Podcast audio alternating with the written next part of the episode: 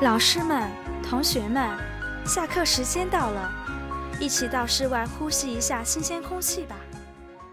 Hello，大家好，这里是思文的播客《思文败类》。今天这期的主题是讲高考，因为最近我们刚刚结束了，我也不知道是第几次高考了，反正是非常，哎呀，我人生中的噩梦啊！高考。其实我们主要聊的是。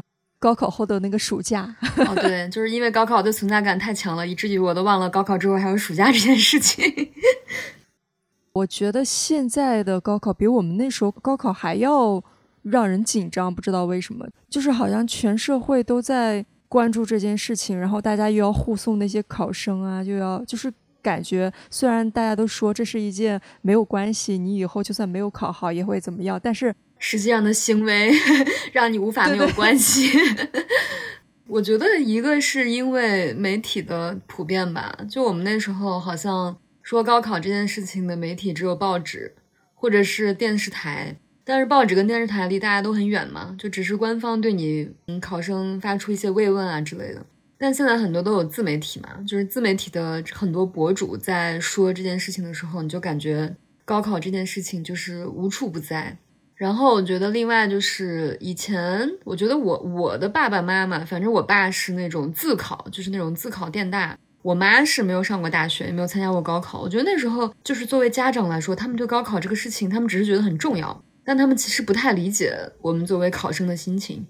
那我觉得现在的很多考生的家长，其实都是高考过的嘛，就是当年自己考过大学的人。我觉得他们会对自己的孩子非常的感同身受，知道他们正在经历怎样的折磨，所以我觉得他们会更加知道如何去关注这个小朋友的这种心理健康啊和他们的各方各面的状态吧。我觉得我们那时候家长就是，我记得那时候我姥姥和我妈就天天的给我炖鸡汤，然后就是就是高考那几天就是无微不至，然后平时对你有很多诸多的埋怨，然后那几天。消失不见，然后早上起来之后，发现床边就叠着一沓非常整齐的换洗衣服。然后起来之后说：“哎呀，你别动，你别动，把饭给你端过来。”就我觉得那时候是他们非常质朴的一种关心你的方式。但其实我姥姥并不知道什么是高考，所以她只是觉得很重要。她觉得你要我要多照顾你一些生活上的东西，但其实你心里需要什么，她没有能力去做这些事情。我觉得是这个原因吧。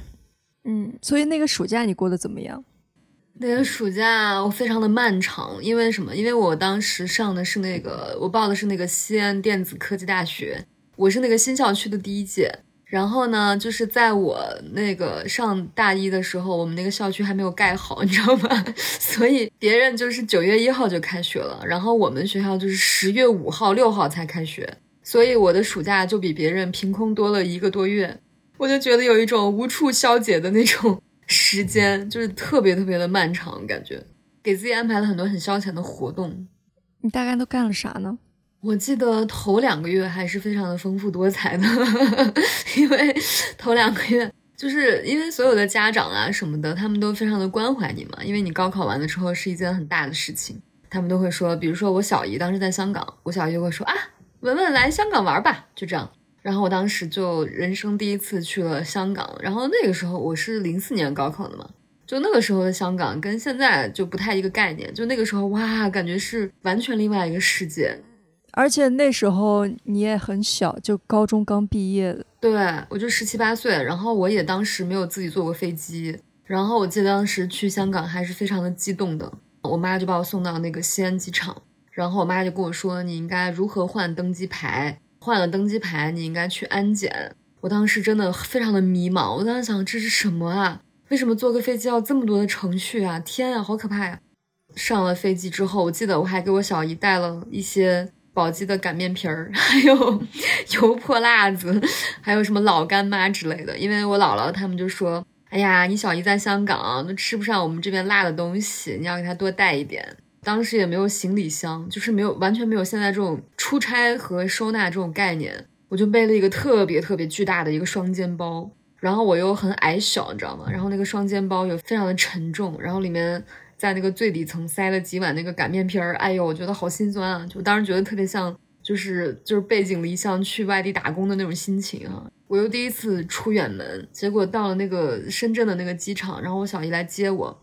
就他就在那个门口，然后向我招手，我觉得哇，就感觉好像来到另外一个世界。然后我小姨就把包背过去，然后我俩就去那个过关过海关。结果呢，没想到我当时办的那个签证，因为大家都不懂应该怎么办那个当时的那个什么签注之类的，然后办的是那种团签，就是我们都不懂。结果我小姨就是因为我小姨当时已经有了那个香港身份证嘛，她就只能走香港人的那个通道。然后我就只能一个人走那个就是内地居民的那个通道，结果呢，我就死活过不去。但是我也不知道应该怎么过去，因为我完全就是没有经历过任何这种沟通的这种过往，你知道吗？这种经验。然后我就被拦在那里，我真的很社恐，我也不知道应该怎么去询问这件事情。我就说，那我为什么过不去呢？他们说你是团签。我说什么是团签？他们说你只能跟旅行团走。我说啊，我说可是我没有旅行团怎么办？他们说你出去自己找个办法解决。然后当时也没有手机，你知道吗？就是那个时候，哎，我现在想想那个时代真的很遥远，就也没有手机。然后我只能在那个汇合点那里等我小姨，就是大家也不知道该怎么联系，就是唯一的联系方式就是能碰面。然后我小姨说她已经过关了，之后她已经等了很久很久，然后我都没有过去，她就回到这个进口这里，然后一看见我就完全过不去。后来我们又花了三百块钱去旁边办了那个什么团签的那个什么资料。才能过去，反正就非常的坎坷。去了香港之后，就感觉哇，就是觉得好像跟想象中不太一样。那你想象中什么样的？想象中就港片里面的呀，就你以前看那个香港电影啊，什么《古惑仔》啊那些电影，觉得哇，非常繁华，然后非常的五光十色、光怪陆离，然后满街都是俊男美女，然后街上都发生着一些江湖的故事。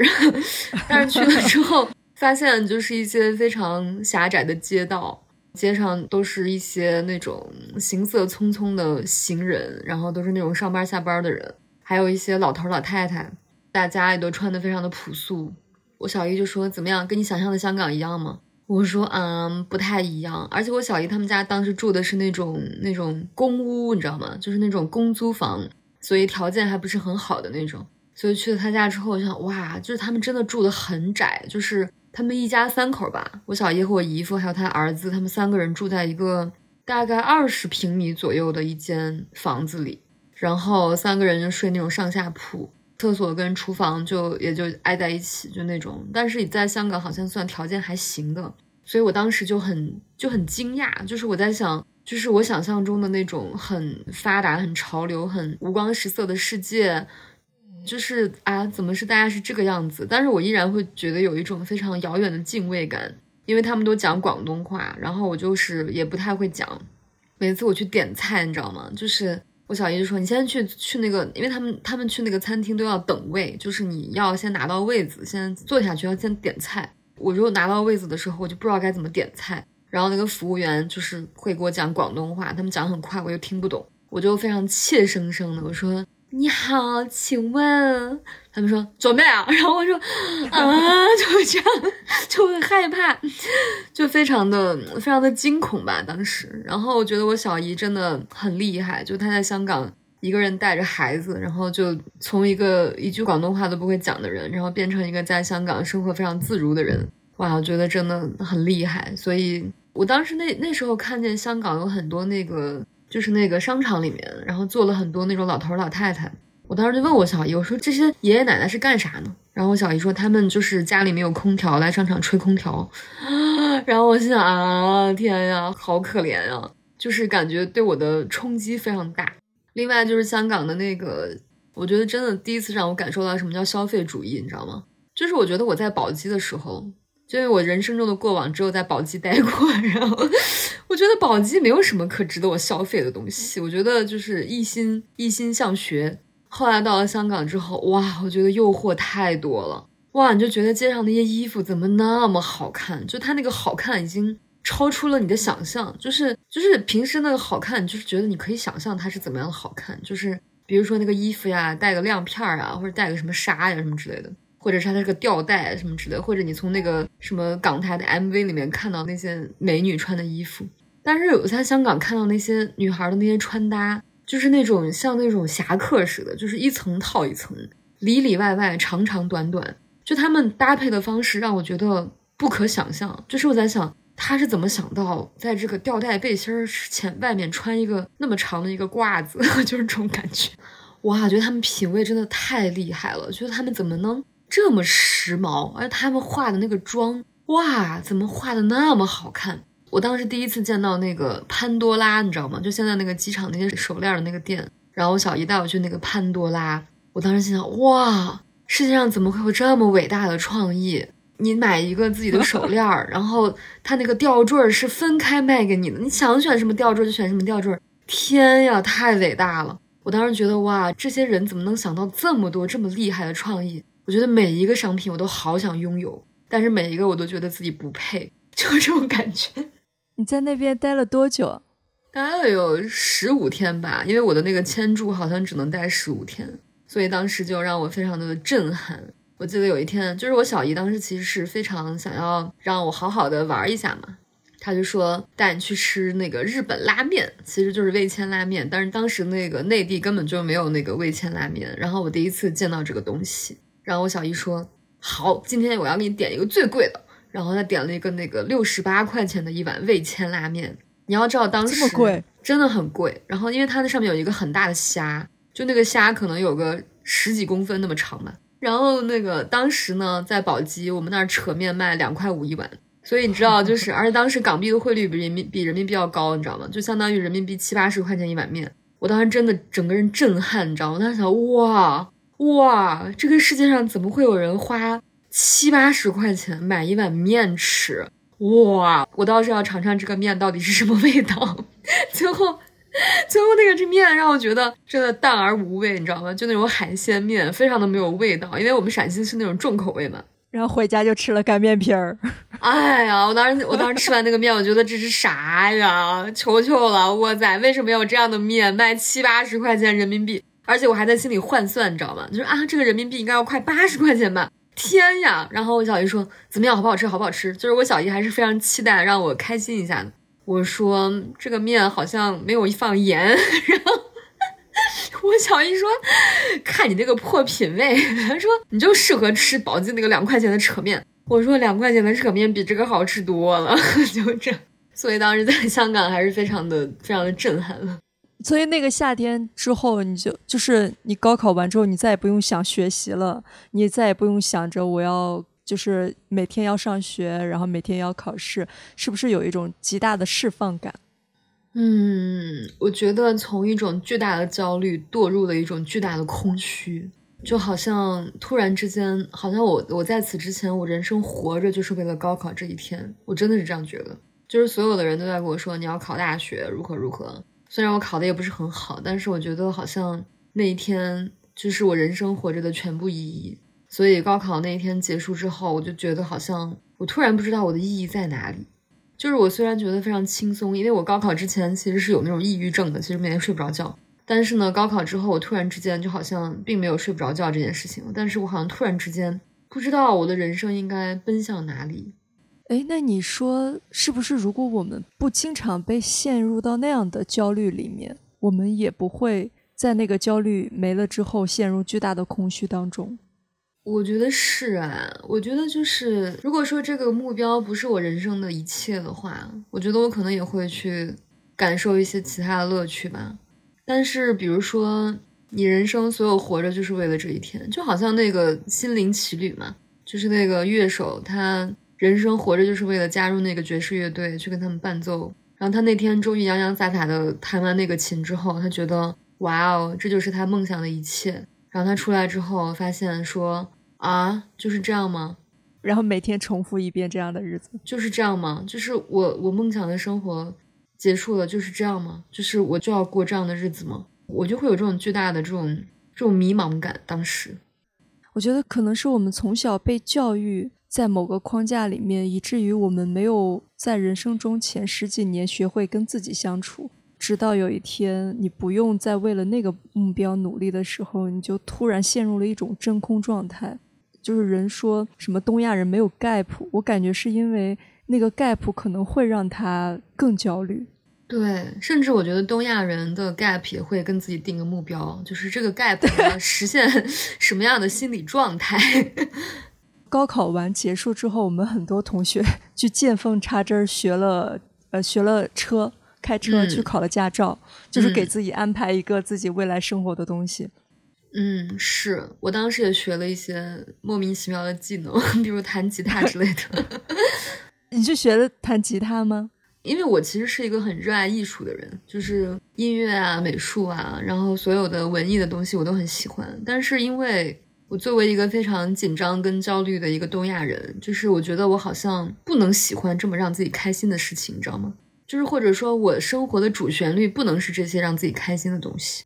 所以你就在那个暑假短暂的学了一下，哎，就是就是因为我家里确实没有这样的条件，或者说没有这样的熏陶，就是没有人可以告诉你说，哦，你可以去学音乐。就是学音乐这个事情，对于当年的普通家庭的我来说，还是非常遥远的。所以我在想，我应该如何去，因为我特别喜欢唱歌嘛。我当时就在想，我应该如何离音乐近一点点，除了我自己在家天天唱歌以外。然后我在想，那我可能学一个乐器会好吧？但是我在想，什么乐器最好学呢？我都已经十八岁了。然后我想，嗯，好像是吉他最好学，因为看起来好像那些学校里面的、大学里面的人都在弹吉他，我觉得应该是比较好学的东西，所以大家都会弹。所以我当时就就就去那个宝鸡的那个乐器店里面买了一把三百块的吉他，我觉得还不是很便宜的那种吉他。然后在那个文化宫那里，我就看那个路边有那种广告，然后我那个老师叫李社会，我记得很清楚。然后他就在招生，结果呢，我当时就就去报了他的那个小班，班里面一共有三四位同学吧，大概还有一位同学也是跟我一届高考的一个男生，然后他也是那个我们高中的，我到时候学吉他的才认识他，当时就跟那个老师学，我当时觉得那个老师其实。人非常好，然后他教的也很好。他经常就是教我们吉他的间隙会自己 solo 一段。就他 solo 的时候，你就感觉到哇，他就是整个人非常的潇洒，然后他弹的也非常好。其实我现在回想起来，他那种 solo 的水平其实是比我在上海见到的很多吉他老师要厉害的。我就当时问他，我说你是怎么学的吉他？他说我就是自己喜欢自己学的。我说那你怎么弹的这么好？他说我都弹了二十多年了，就这样。然后他说：“那我就是我就这么喜欢这个东西，那也没有办法。那我除了当一个吉他老师之外，我也不知道我这个技能能干啥。那我学了吉他，能当个老师，还能挣点钱，还能补贴补贴家用，就这样的。我当时其实很好奇外面的世界哈。我在想，我们这个李社会老师这个水平都这么高了，那你说那些北京、上海那些地方的那些音乐老师该多厉害呀！我的天呀，我真的难以想象。”就是我觉得当时真的是，就是我有限的这个人生的这个经历特别限制我的想象力，我就特别好奇。然后我同时又觉得这些在小城市去做艺术的这些这些老师们、这些艺术家们，其实他们有一种特别巨大的那种遗憾跟苍凉感。就他们也其实对于外面的世界非常的不确定，就他们也会觉得说，你看我虽然已经在宝鸡市吉他第一名了。但是我如果去到上海，我是一个什么样的水平？他会非常的紧张跟胆怯，所以我觉得当时学完吉他之后，我就觉得，哎呀，就是在小地方搞艺术，真的是一件比较难以自我实现的事情。就你会经常陷入到一个非常孤独和自我的一个世界中，这种感觉。嗯，你看过立春吗？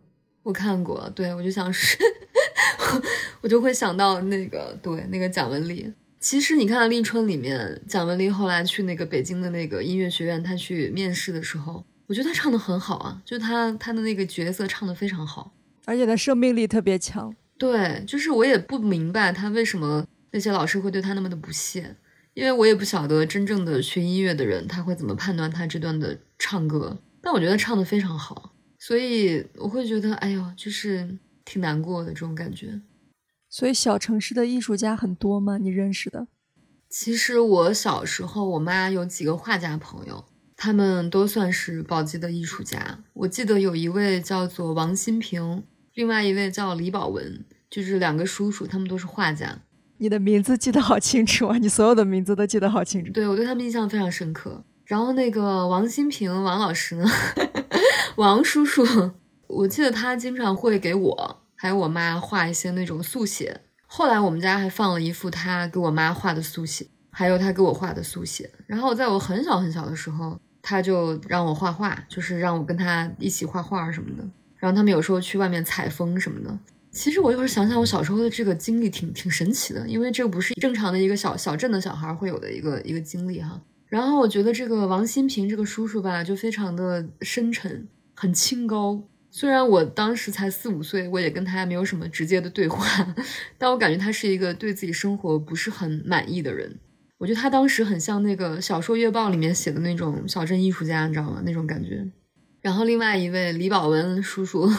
他就是那种性格特别开朗的人，就他画画也画得很好，性格也很开朗。后来呢，这个李宝文叔叔就在那个宝鸡开了一个叫做林里美术学校，就是他跟另外一个姓林的一个老师开的一个美术学校。然后这个美术学校好像专门去教那些呃艺术高考的那些小朋友之类的。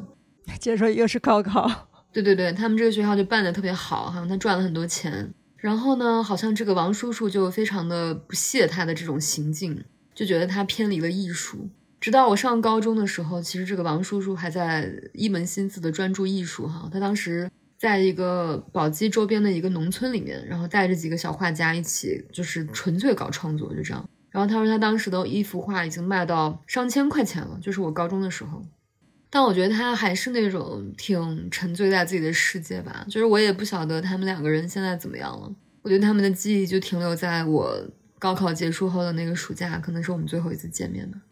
嗯，那你高考结束之后，你还做了什么改变吗？我高考结束之后去打了耳钉。嗯，你那时候才打耳钉？对对对，因为我我从小是一个特别规矩、特别遵纪守法，而且非常的循规蹈矩的一个好学生，就是我不会做任何对，就是觉得叛逆的行为。我突然觉得你那个暑假真的做了好多事啊。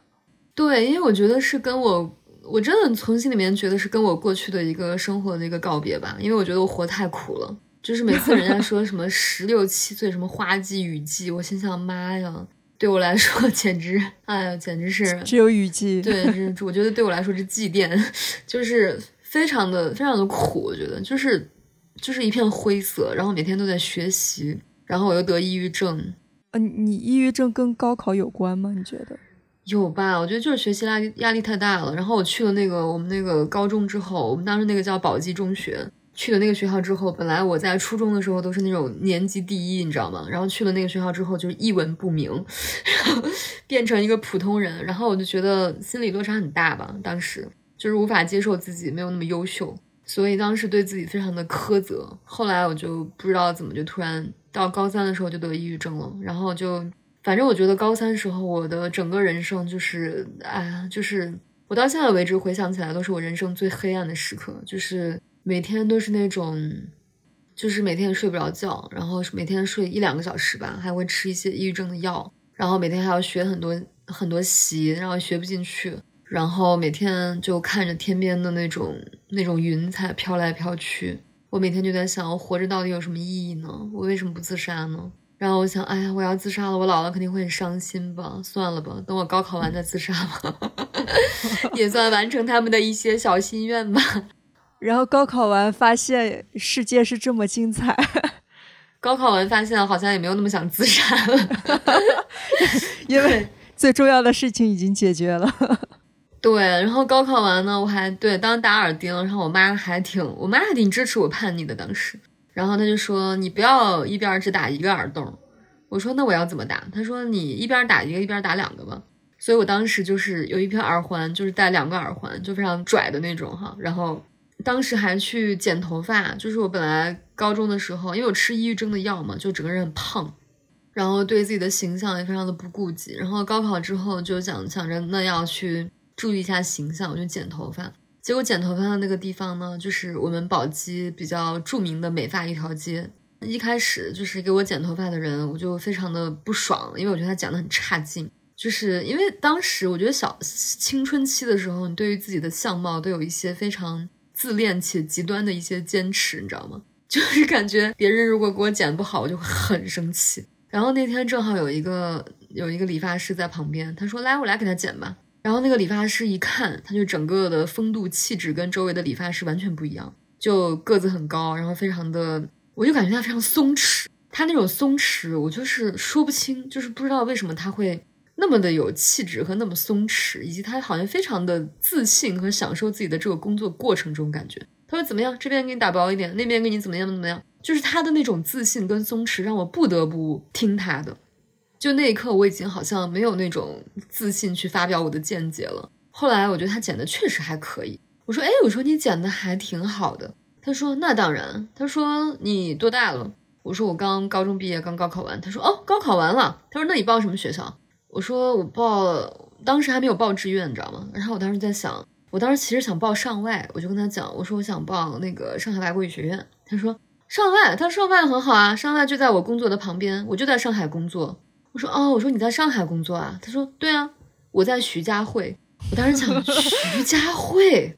是什么样的地方？我虽然没有听说过这个地方，但是从他的语气来讲，应该不是一个很简单的地方。所以，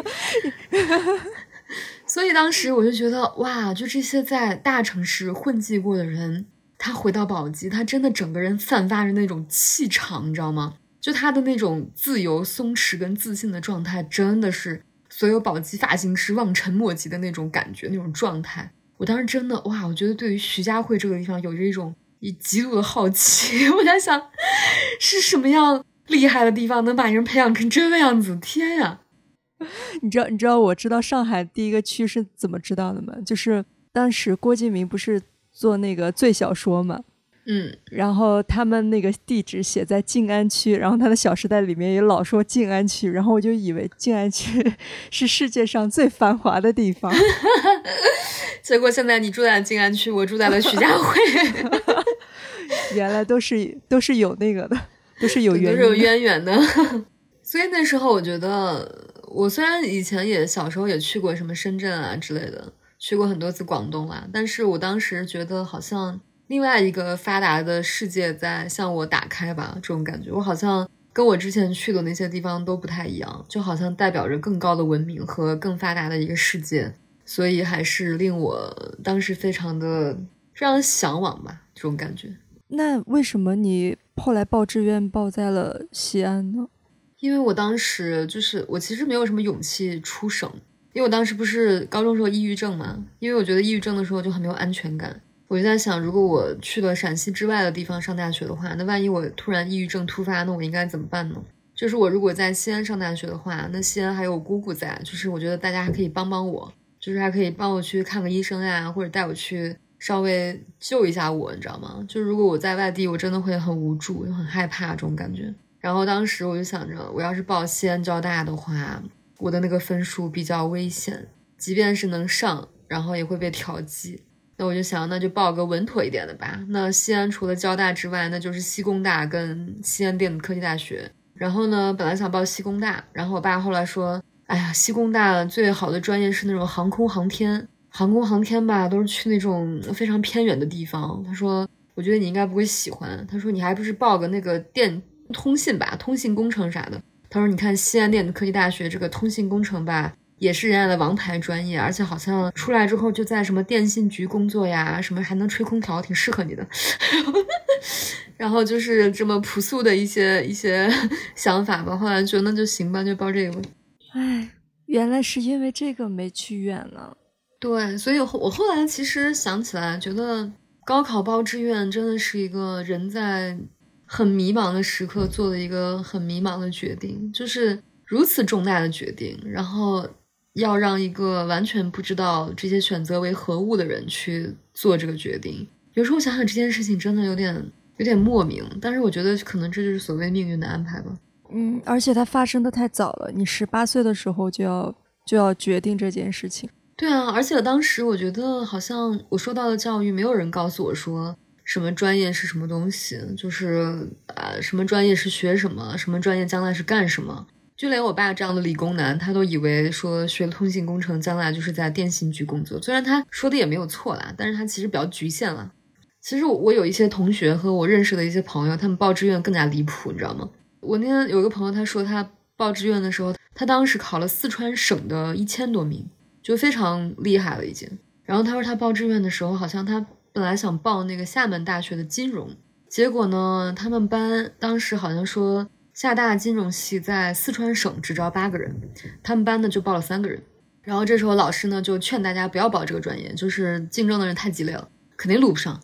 他就想着，哎呀，那我一直以来就已经笃定要报这个厦大的金融了，那我此刻应该报什么呢？他就问旁边的人，他说你报什么？他说我报大连海事。他说那大连还有什么学校？他说他有大连理工。他说哦，那我就报大连理大连理工吧。他就这样子莫名其妙的去了大连理工，就是这样。所以我在想，很多时候这种东西也非常随机，但是它有时候也非常的注定，这种感觉。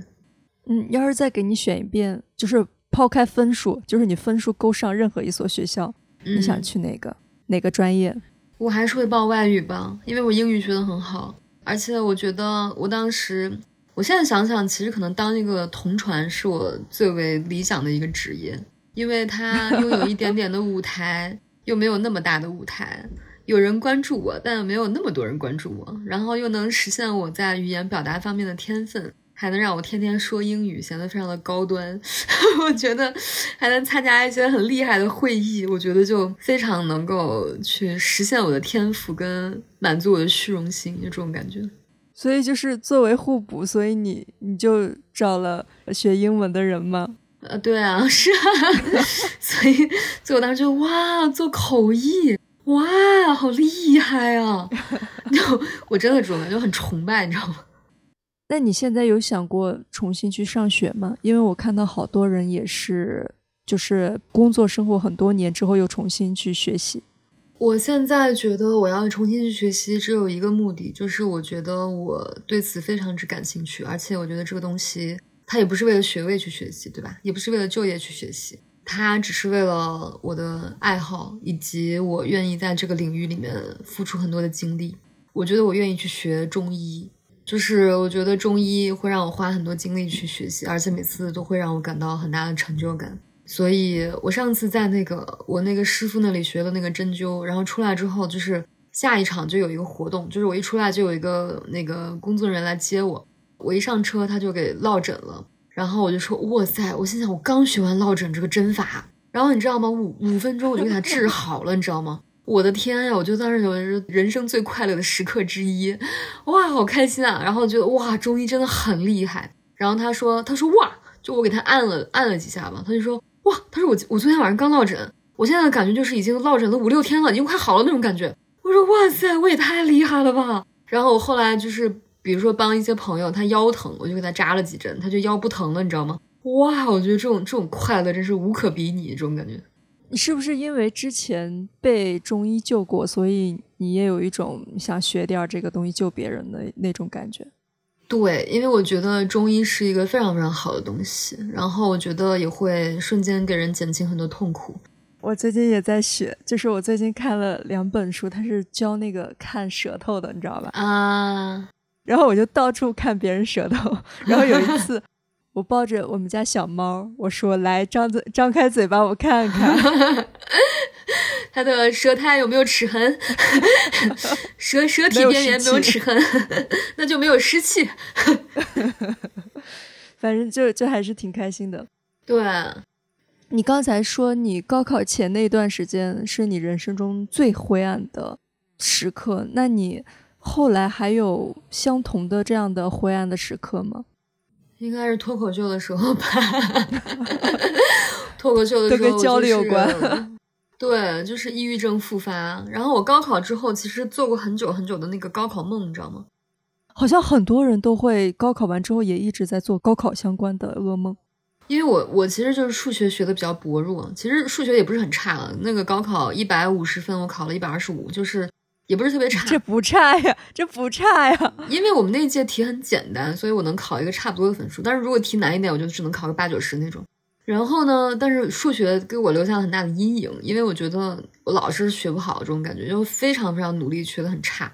所以高考之后，其实很多年我都在做数学梦，就是我老梦见我在考数学，然后就是完全不知道什么意思，然后全是那个微积分的那个公式，还有什么拉格朗日变换、傅里叶变换、拉普拉斯变换，全是这些东西。我真的在梦里面一无所知，然后我就非常的焦虑，就这样子。到后来脱口秀的时候，我经常梦见，就是这个数学梦变成了脱口秀梦，经常梦见我要上台了，但是我完全没有背稿子，然后现场也没有什么提字器，我就要上台了，然后我一片空白，底下很多人在等着我看，我真的很害怕。当时我觉得这种这种两这两个梦的感觉一模一样。我记得当时做脱口秀的时候，就是也是一样的感受，就是那种你要去不停的考试，不停的接受各种挑战，然后没完没了，就是这一季不停的被打分，对，不停的这一季完了还有下一季，每一次都要重新比赛，就是每年都是高考，我真的很怕，就是每年都是高考的感觉，我真的很害怕，我就觉得天呀，我都考的这么好了。能不能让我别考了？就是 考到啥时候呀？我的妈呀！然后我记得当时就是，你就觉得这个事情没有尽头。就高考，你会觉得这个高考完之后还有一个结束，你知道吗？但脱口秀，我就觉得啊，真的没有没有永远都没有结束的那一天。就你永远都要去参加高考，这种这种心情，我真的觉得很痛苦。有一段时间，我就是抑郁症很厉害，因为工作也很辛苦，然后心情又很差，压力又很大。我记得当时就是那个化妆师给我化妆的时候，就是我就看着那个镜子里面的那个脸，我都不知道我为什么要活在这个世界上，我就这种心情，就跟上高三的时候几乎一样，就这种感觉。然后呢，我就开始流泪，然后化妆师就不停的拿那个棉棒就给我沾那个眼泪。他说你怎么了？我说眼睛可能被沙子眯了吧，就这样，我也不知道怎么跟他讲。那啥时候？大概一七一八一八年一七年的时候吧，就是所谓的大家认为我最辉煌的时刻，其实 珠泪暗垂。所以那时候我觉得，就包括高考也是嘛，就是所谓的你达成了某个目标，其实跟你真正的幸福感没有太大关系。所以前段时间不是那个鲁豫跟我做了一期播客嘛，你记得吧？就鲁豫一直在说啊，你看你那时候实现了很多你的什么什么人生的顶峰、巅峰之类的。他说你是当时是不是很开心？我忘了他怎么问的，大概就这个意思。我说我不开心。他说你一定是开心的吧？我说我真的不开心。就是哎呀，我觉得，然后我我觉得高考让我体验到了一丝这样的感受吧。我在想，当时即便我考上清华，我可能也不见得会多么开心。就是那种。东西太真实了，因为别人看到的只是你的那个表层的那个皮，或者是别人你辉煌的那一刻。他看到的只是你的高考分数，他没有看到你前两年非常努力，然后天天焦虑，天天做噩梦，因为数学特别难受的样子，以及就是你考完之后那个巨大的空虚感。就是我记得我上初中的时候，不是每次都是我很多次都是年级第一，其实，然后我以前没有考过年级第一的时候，我在想，哇。我要是考年级第一呢，我该多拽呀！我的天呀！但是有一天我真的得了年级第一之后，我就觉得其实非常的孤独，然后也非常的无趣，也非常的空虚，因为你的那个劲儿突然就没有了。然后你只有告诉自己，下一次我一定还要考年级第一，不然你就是就是个废物。这种状态其实让人非常的难受和辛苦。所以我觉得，其实高考的这个事情。其实我我觉得我后面的很长很长时间都在处理我这个关于这种高考的这种创伤，包括我觉得脱口秀对我来说其实是某一种高考的轮回，你知道吗？就是我其实并没有去好好的消解高考的那种创伤，然后最后又又会让我的生活重新变成这个状态，让我去继续体会这个东西，对，就这种感觉吗？听了你都要窒息了，感觉。因为我觉得可能有的人就是你是及时的察觉到了，但是有的人他其实在一个一个的轮回当中，就是就比如他高考完之后，他要去上班儿，上班儿这件事情他也是轮回的，嗯，其实每年绩效考核，每年这个那个，然后各种 KPI、OKR，其实因为前几天我看到一个很有很有意思的，之前就国内其实没。大部分人是没有 gap 的，没有 gap year 的。嗯，现在居然有人说是 gap day，就是一天休息，他都觉得这是他的 gap。我觉得是啊，我觉得很，我觉得大部分人真的就像就像当时我搞脱口秀的时候，我真的觉得一天都是我的 gap day。就是如果有一天我不用工作的话，我就是坐在那里看日升日落，然后我觉得哇，太美好了，就是这种感觉。然后比如说当时就。所谓我最火的时候吧，就加个引号吧，就当时就是每天都要去不同的城市去跑通告，自然会有一些钱了。但是你那时候会觉得这个钱对你来说根本无法去，无法去给你任何的快乐和幸福感。虽然这样说不太那个啥，但是，但是那一刻你已经没有能力去感受那个什么的喜悦了。就好像我小时候，我初中的时候看那个电视上演那个 S.H.E，当时那个 ella 就被他们被采访，因为他们都太红了，你知道吗？然后好多记者采访他们，结果那个 ella 就在那里哭，他就说：“怎么了？钱可以买到健康吗？钱可以买到快乐吗？钱可以买到幸福吗？钱什么都买不到。”我当时心想：天啊，你在说什么？你知道你在说什么吗？我后来有一天，我真的觉得就是。就就我可能会有一些突然很很深刻的这种感受，就是我觉得，可能我在每天不停的工作，不停的工作，而我的我人生的归根结底的目标又不是赚钱的时候，我会觉得有这种巨大的失落感。就你会觉得你那么努力到了今天，原来等待你的生活就是这样，就它并不是我想要的生活，我就是这种感觉，所以。就那时候就非常的抑郁吧，然后那时候我记得我去看心理咨询师，他说他说你现在的抑郁指数已经很高了，他说按理说这个时候你应该吃药了，但是呢，他说你的这个这个抑郁的这个药呢会阻断你的神经，呃，他说你这种工作我不建议你吃药，所以咱们只能慢慢的这个这个治疗吧。然后我当时在想，我说那我高考的时候吃了很多抑郁症的药哎。因为我记得高考的时候，其实我就是经常会手抖，就是写字的时候经常会手抖，然后脑子经常是呆的，就是那种你真的不知道你在干什么，就那种感觉，就是神志很涣散那种感觉。然后我跟我咨询师说，我说我高考之前吃了一年的抑郁症的药。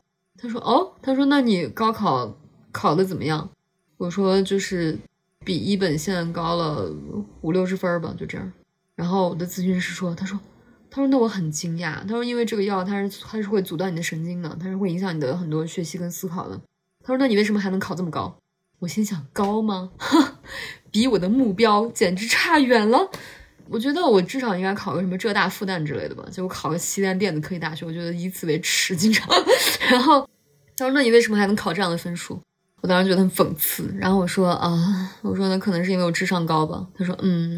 ’他说这个解释也很合理。”就这，可能是你强大的意志力、强大的焦虑推动，可能是我钢铁般的意志吧。我觉得我活着就是为了这一天吧，就这种感觉。所以，唉，所以我感觉那个高考带来的创伤不只是抑郁症，而且它是那种怎么说呢？它的连锁的副作用是非常强烈的。就是比如你说你，就是如果你什么都没有干，你会觉得很心虚。我觉得这是大部分人留下的一个后遗症。对我跟你讲，就是很长一段时间，我连坐到车上，我都要听一个什么电台节目，就是那种长知识的电台节目，听一本书什么的。就是我觉得，如果这个时间我在那儿发呆的话，我就会非常的，就好像那种别人都去上自习了，但你没有上那种感觉。哇，真的，我觉得这种感觉很可怕。而且就是，你知道，我我其实最最最最最最没有压力的一段时间就是。疫情刚刚开始的时候，因为那个时候大家全部都封在家里面，就一开始二零二零年的时候，然后大家对这个疫情也没有什么认知，然后都大家都在家里面待着。这个时候呢，没有人需要去工作，也没有人被安排工作，然后也不会说你你不工作，但别人在工作，你知道吗？就是啊，我觉得那个时候突然之间，我觉得哇，我的人生从来没有一刻像今天这样，就是完全没有任何的任务和压力。然后我也不需要给自己找任务跟和找压力，因为我知道所有人都在闲着，就这种感觉。天呀！然后我当时觉得哇，这种感觉真的很陌生，就是真的是，就是有时候你会觉得，哎呀，这我这样享乐是不对的。就是就有一段时间，我我我在家玩游戏，你知道吗？就是我玩游戏的时候，我都会心慌。我在想，我为什么会心慌呢？我在想，天呀，我怎么可以这么快乐？就是这种快乐令我负罪 啊！天呐，我不应该过这样的生活，怎么能这么自甘堕落？你知道吗？这种感觉。我觉得真的好多人都是为自己的快乐而感到内疚，对，就是因为小时候他有一个心理习惯，就是说如果我特别焦虑，我焦虑难受是我的常态。然后等你长大之后，即使那些让你难受，但是因为他太熟悉了，所以你也能感到安全感。所以很多人他虽然上班很难受，但是他会有一种很莫名其妙的安全感。对。而且，就比如说我的这种 gap 的这种时间，然后会有很多人关心我，你接下来打算干嘛？你这样不上班，你的收入来源是什么？哎，我心想，我还没有发愁这些问题，大家都替我发愁。但是我觉得，好有时候大家发愁的也不是我，他其实发愁的是他自己，就是他如果这样，他如果过这过我这样的生活，他应该会非常焦虑。所以我在想，哦，原来是这种感觉。所以其实对我来说，我克服这种感觉也用了很长很长的时间。嗯，你现在完全克服了吗？几乎吧，我觉得还有百分之十以内的这种这种焦虑感。就有时候会想，哎呀，我要干嘛呢？就是我应该做个什么有意义的事情，或者是什么赚钱的事情。但是呢，想了一会儿，觉得啊，我不需要呀。我为什么要让自己那么有意义呢？就是 就是钱好像也够用啊，不需要赚那么多钱，赚那么多钱我也花不了那么多。就是为什么一定要思考这些事情呢？就是自己脑子里面转一圈嗯，好像我们没有那个闲散时光的概念。从小到大，你别说我们自己，就是你看我们的父辈、我们的长辈，他们那一代，你又感觉他们也从来没有停下过。他们真的是无法停下呀！他们从上学到工作，他们如果停下一刻，他们就真的会挨饿吧？我觉得。但是我们也无法停下呀！我觉得我们八零后这一代是非常的，哎呀，就是被教育的非常的辛苦的一代，就是一你一定要不断的给自己设置目标。就是我记得我上大学的时候，我的一个好朋友，一个男生，他的那个 QQ 签名，我现在记得很清楚。他 QQ 签名写的是。能忍受孤独者必胜，能享受孤独者完胜。就是大一的时候，十九岁的时候，我当时觉得哇，这个人真的好厉害。然后我当时心想，我为什么每天这么玩物丧志？我天！但是我当时真的是，我觉得这个东西会反噬。就是如果你很长一段时间给自己制定了过于严苛的目标，然后你后面你就会觉得有很长时间非常的不想做任何的努力。所以以至于就是我觉得我从大一开始我就。非常的不喜欢学习，就是我真的我学够了，真的够了，就是不要再让我就是多学一个字，我就这种感觉。嗯，因为你之前学习的时候不是因为你想学，其实你是在自己剥削自己。对，但是我如果不去不剥削自己的话，我又怎么能实现我的那些目标呢？就是，哎呀，这个东西，我再想想，如果我小时候是那种特别乐天的人，就是我每天玩的很开心或者什么，我我也不知道我现在是什么样的状况。但是很多时候，我现在我不是说这个现实状况啊，比如说做什么样的工作会赚多少钱，我是觉得有时候我现在对对一些东西的一些比较深刻的体会，就是因为那个时候学习非常的刻苦，因为你在刻苦学习的过程中，你会经历很多很深刻的思考过程，然后那个过程包括我会逼自己看一些书之类的，我觉得那个过程会给我很多的一些空间，去让我体会很多的那种滋味和情绪。我觉得这个东西会让我受用一生，就是这种感受力的这种东西和这种思考方式的这种东西。所以我记得小时候，当时上小学、初中的时候，韩寒特别流行。我记得韩寒说过一句很著名的名言，他就说：“所有人就是非数学系的人，只要数学学到初二水平就可以了，为什么还要学那么多数学？”但其实我后来，因为我学我数学学的不好哈，但是我还是很努力的在学。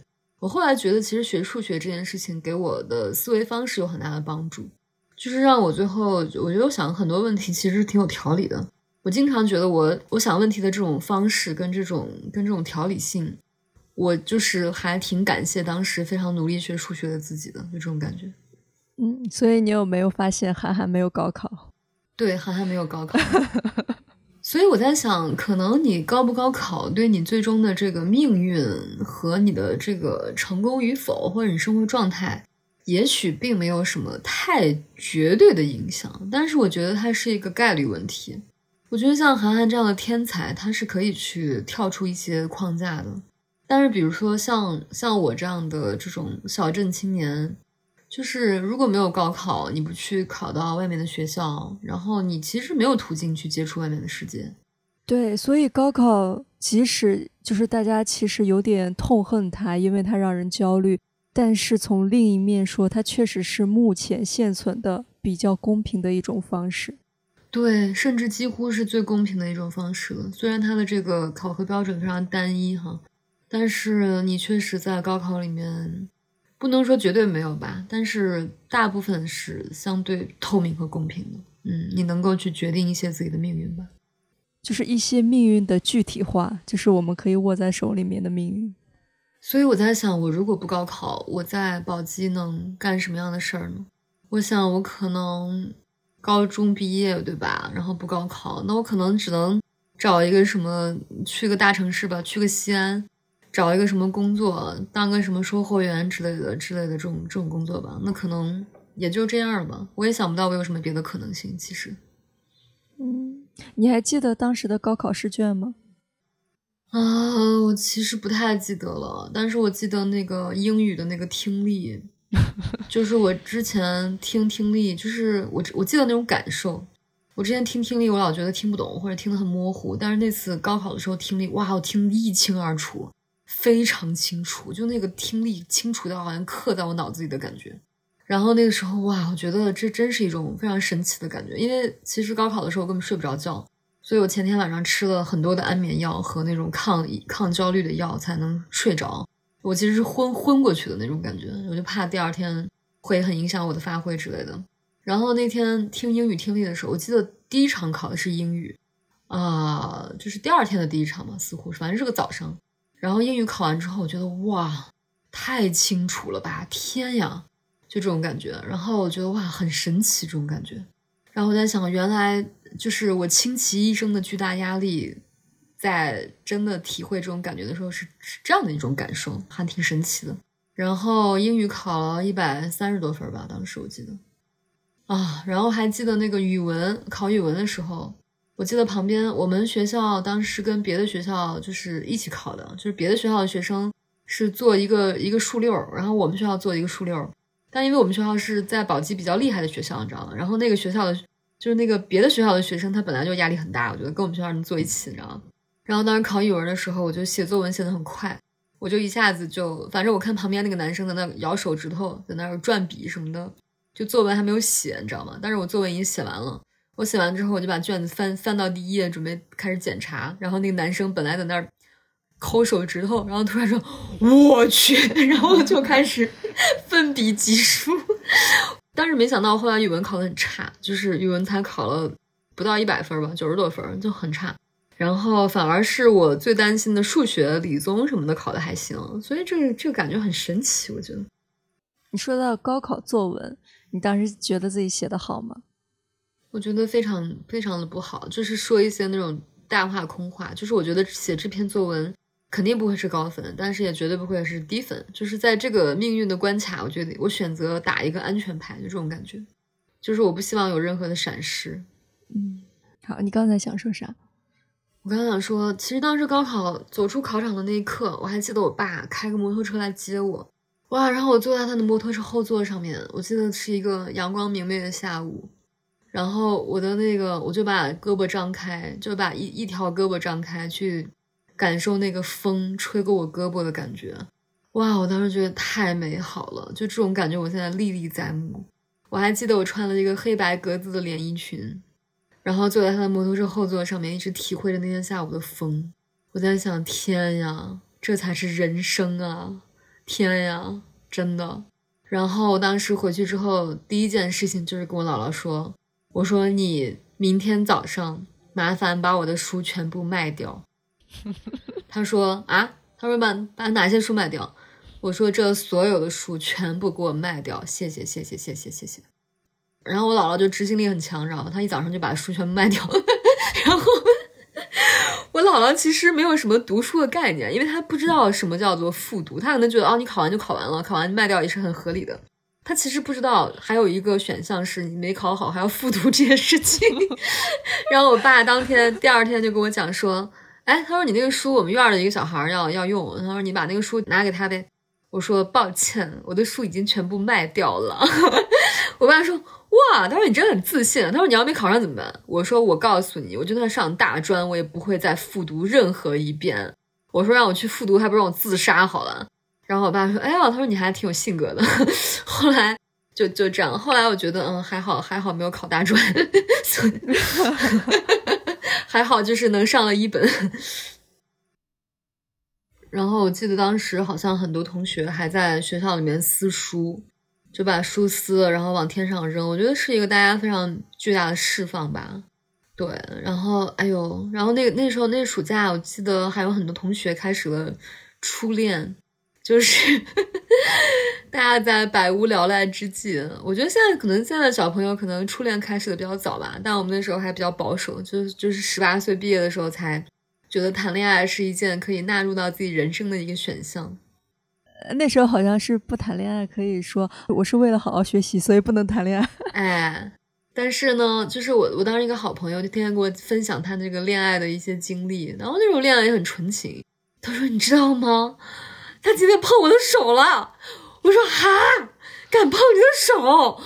哇，好过分啊！”他说：“真的。”他说：“我靠，我都没有想到他会碰我的手。”哇！然后我们两个人在那惊讶，你知道吗？惊讶一晚上。我天啊！我现在觉得真的很好笑。唉，就是，就是我，我突然感觉就是没有压抑，也就不知道释放。对的，我其实我觉得到现在为止，我才我才体会到有一些就是活着的一些意义。就我觉得活着固然有目标是很好的，因为实现目标会很开心。但其实比目标更重要的是，你能够享受一些此刻的一些东西。就你可以努力学习，你也可以散漫的游玩，但是最好是你努力学习的时候，是你愿意努力学习而去努力学习，你就会享受这个过程。但是我也我也很困惑，就是所谓的我们有巨大的焦虑跟努力去达成一个所谓的结果和。我们享受生活中的每一刻，哪个更重要一些？我也不晓得这个问题是什么答案。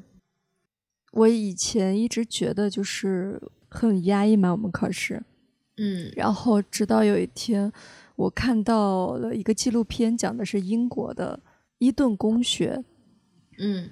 然后我就突然发现，那些国外的精英教育也不是那样快乐的。他们从小就要学无数的东西，然后也非常焦虑，压力也非常大。嗯，是。那这个就是我不了解的领域了。所以我就觉得，是不是是不是人要过得看起来好一点，就是需要这么多的焦虑、压力，然后学这么多东西呢？怎么说呢？我觉得，如果让我重新，比如说重启人生哈，让我带着现在的意识去重新过一遍自己的人生，我觉得我依然会刻苦学习。但我可能此刻的我觉得刻苦学习是一件比较有乐趣的事情，因为我会获得很多知识，而且不排除当年的我在刻苦学习的时候，我也获得过很多乐趣。比如说我在做很多几何题的时候，画一个非常正确的辅助线，我会觉得哇哦。我太牛了，哇！我怎么能想到这一步呢？我太厉害了。就我那一课是很快乐的，包括我，我很喜欢学英语嘛。就是每次我在课堂上非常流利的背诵英文课文的时候，老师向我投来非常赞赏的目光的时候，我是很快乐的。而且我觉得讲英语本身就是对我来说就是一件很享受的事情。所以我在想，有没有可能说，我们可以学一些有机会或者有可能性。学一些自己真的喜欢学的东西，比如说我现在学学中医，虽然也很难了，确实很难，然后它有很多需要记忆的东西，但我觉得这个东西它是一种困难，它不是一种痛苦，你知道吗？我觉得困难跟痛苦是有一些区别的，就是我我觉得如果说我再来一次的话，我可能会我可能会告诉自己说，我这么喜欢学英语，我就应该好好的去学英语，就学完这个英语会觉得很快乐。然后真的有一天去做到我心目中的那个理想的同传的时候，我觉得他非常快乐。我觉得可能这种巨大的痛苦背后是伴随着一种巨大的成就，而不是说就是很多人在逼着你，就是你要是不学习，你就会沦为什么什么什么，就是用这种非常威胁性以及非常强迫性的这种方式去让你干这件事情。就是我觉得自主选择干一件事情去突破困难，跟你被。不得不就被逼去干这件事情是不太一样的感受。嗯，可能还是那时候我们太小了，就是没有主观能动性，也不知道自己想要什么。嗯，然后完全在别人的控制之下，别人告诉你什么，你就是什么。对，但是我如果再来一次的话，我应该会小时候多做做体育运动，因为我觉得体育运动就是那种你每次运动完，你都会发自内心的觉得快乐。因为它是你身体的那种快乐，就是你这种快乐是无法抗拒的。然后呢，我觉得会运动很好的小朋友，我觉得他基本上克服困难的能力跟他的坚韧性都比较强悍。就我觉得会比我们这种身体很孱弱的人要好一些。所以我觉得可能这是我的一些，如果重来一次的话，我的一些对自己的提示吧。嗯，你还有什么想聊的吗？关于高考和高考的暑假？我觉得对，就是我我现在觉得我有一段时间非常的叛逆，非常的反叛。我觉得就是就是我要给自己解放，我要过一个无所事事的生活，我要当一个废物。但现在我觉得当废物其实。呃，你要真正当一个快乐的废物，其实是一件道行非常高的事情。我现在觉得，对于普通人来说，可能还是你有一个小小的目标，但这个目标可能是你真心喜欢的，然后你能够去按部就班的一点点去实现这个目标。我觉得对于大部分人来说，这还是一个挺快乐的一个生活吧。就是甭管你在一个什么样的社会阶层，我觉得其实很多这种日常的快乐是是这么得来的吧。嗯。嗯，定一个你自己也认可的目标。哎呀，我今天其实接到了一个非常非常开心的消息，让我嗨了一下午。说一下，就是就是我我很喜欢唱歌嘛，你知道就是我小时候学习非常苦闷的时候，就会自己在家唱歌。然后我觉得哇，我觉得我已经唱的出神入化了。然后呢，其实在我以前呃被迫实现很多目标的时候，我有这样唱歌的机会，但是我依然都不觉得快乐。就是你知道，有一年好像效果跟那个 Jay Z Club 合作，然后办一个演唱会。他们说，那找一个效果里面比较爱唱歌的人，他们就找了我，然后还有乐队给我伴奏，办一个小小的演唱会。理论上这件事情对我来说是应该是巨大的快乐，但那个时候呢，我其实还处在一种需要实现目标才会快乐的一个状态。